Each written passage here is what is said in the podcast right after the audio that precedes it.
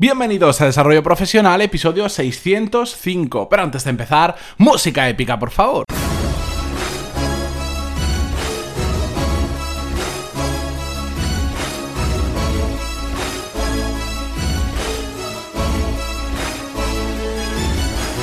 Muy buenos días a todos y bienvenidos un jueves más a Desarrollo Profesional, el podcast donde hablamos sobre todas las técnicas, habilidades, estrategias y trucos necesarios para mejorar cada día en nuestro trabajo. Si me escucháis afónico es porque es culpa mía, 100% culpa mía porque es que había grabado este episodio e incluso el de mañana viernes y cuando me he querido dar cuenta el programa había cogido el micrófono del portátil, no el micrófono bueno con el que me estáis escuchando ahora y se escuchaba mal, no lo siguiente. Así que me toca grabar de nuevo y, bueno, yo soy muy sensible con el tema de la voz y a poco que grabe ya ya no la tengo igual. Pero bueno, vamos al tema que me lío. Hoy, em, si hace unas semanas, en el episodio 545 concretamente, ya hicimos un pequeño top de tres habilidades que nos podían venir muy bien para el año 2019, que podíamos desarrollar, que nos iba a hacer mejorar como profesionales, hoy quiero compartir otras tres habilidades que a mí personalmente me han ayudado mucho como profesional a lo largo de mi carrera en diferentes circunstancias. Son de esas habilidades que le llaman transferibles o horizontales que nos la podemos llevar donde sean. Y básicamente son tres porque he querido resumir, porque mm, evidentemente hay muchas habilidades que, han que, me han ayudado como profesional o que han intervenido en mi carrera, pero quería em, obligarme a reducirlas de alguna manera, eh, a, que entraran en un episodio y eso hace que me quede con aquellas que considero más importantes. Porque si no, bueno, ya lo sabéis que yo tengo aquí tema para rato y podría hacer un episodio de una hora solo hablando de esto y me quedo tranquilos y lo hago sin ningún tipo de problema.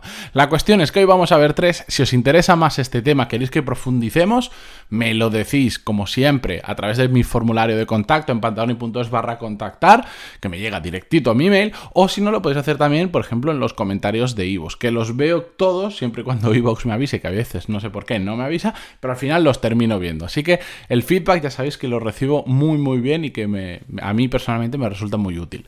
Bien, vamos con el tema.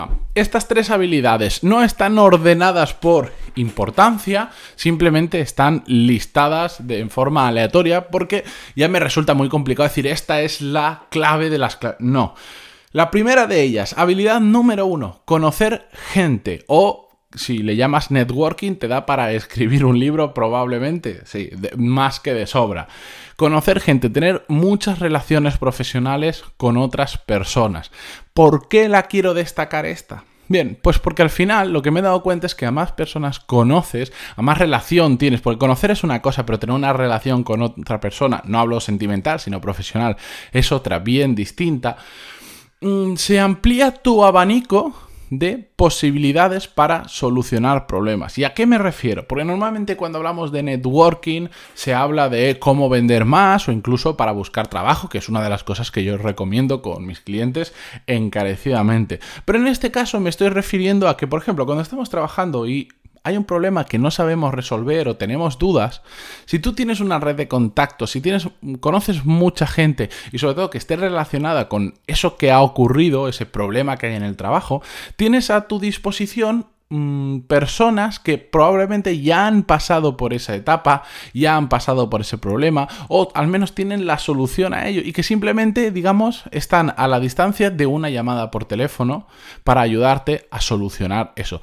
Parece una tontería, pero al final, ¿en qué consisten nuestros trabajos? En solucionar problemas, los problemas de los clientes de nuestra empresa, los problemas de nuestros compañeros, los problemas de nuestro jefe, los problemas de la empresa en general.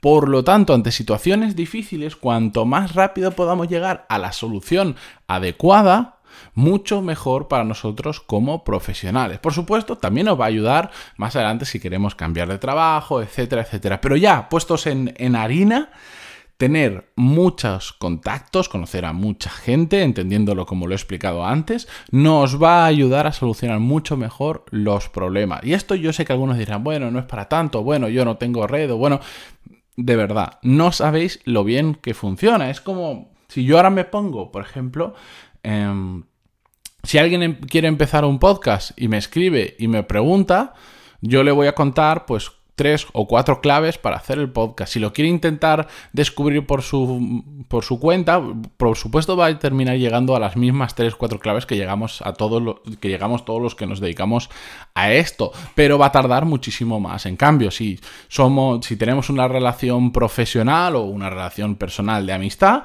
pues yo en apenas media hora le voy a facilitar el trabajo que igual le lleva días, semanas, si no meses encontrar por ejemplo. ¿Veis? Por eso funciona también tener relaciones. Segundo hábito, ser curioso. El ser curioso a mí me ha, me ha llevado a querer aprender de todo. Yo me considero una persona que está especializada en saber de muchas cosas. Es decir, no tengo un conocimiento exhaustivo, súper mm, super certero, súper focalizado en un único tema, sino que tengo una visión bastante amplia de muchos temas. Esto evidentemente para algunas cosas es muy bueno y para otras cosas es muy malo. Por ejemplo, a la hora de buscar trabajo es una cosa que mm, los perfiles generalistas les cuestan más que los perfiles que son muy específicos.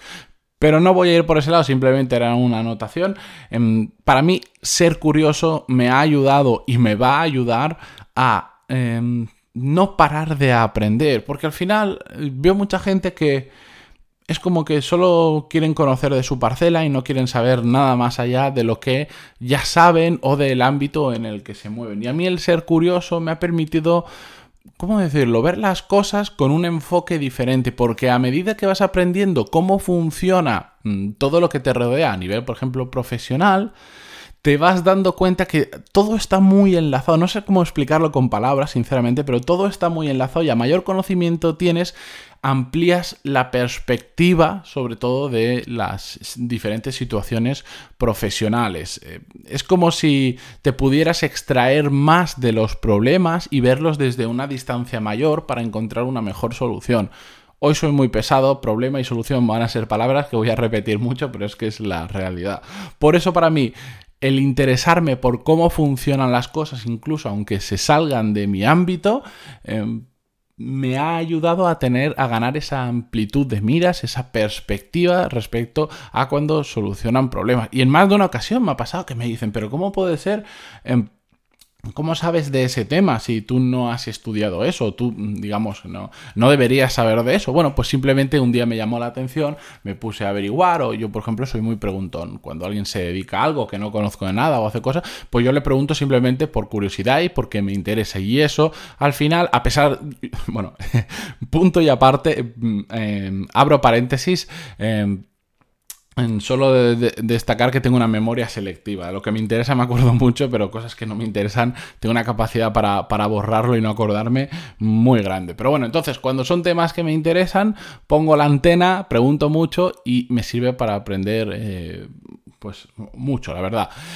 Tercer hábito, que si no nos vamos de tiempo, centrar mi atención en lo positivo. ¿A qué me refiero con esto? Pequeña disclaimer, una pequeña anotación. No me refiero a, a, centrarnos en lo positivo, en plan, la vida es super happy, todo está muy bien, todo hay que verle el lado positivo. No, no me refiero a ese mundo happy flower. Me refiero a que en el día a día, por supuesto, nos pasan muchas cosas malas, pero también nos pasan muchas cosas buenas. Y a veces nos enfocamos demasiado en las cosas malas, nos centramos solo en ella y nos impide ver que también nos pasan cosas buenas en el día a día, tanto a nivel personal como a nivel profesional. Por eso yo siempre trato de centrarme en aquello que ha ocurrido positivo. Soy consciente de lo malo que ha pasado, no lo quiero negar está ahí. Todos tenemos problemas.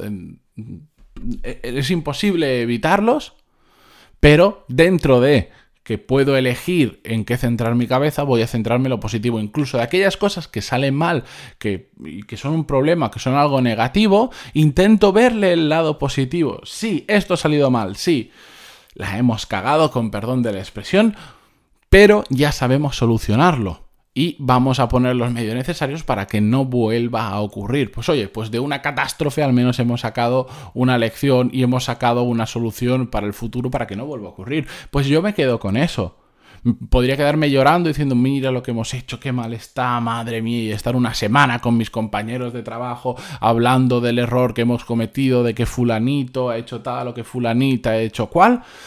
Pero eso no me aporta absolutamente nada. Por eso yo prefiero centrarme en lo positivo. Y conozco muchos casos de personas que viven enjauladas en sus propios pensamientos negativos porque se centran en aquello que no funciona, en aquello que está mal o sobre todo en aquello que otras personas hacen mal. Yo no digo que lo neguemos, solo digo que, bueno, pasa, lo vemos y continuamos con nuestra vida, que hay muchas cosas positivas por ahí.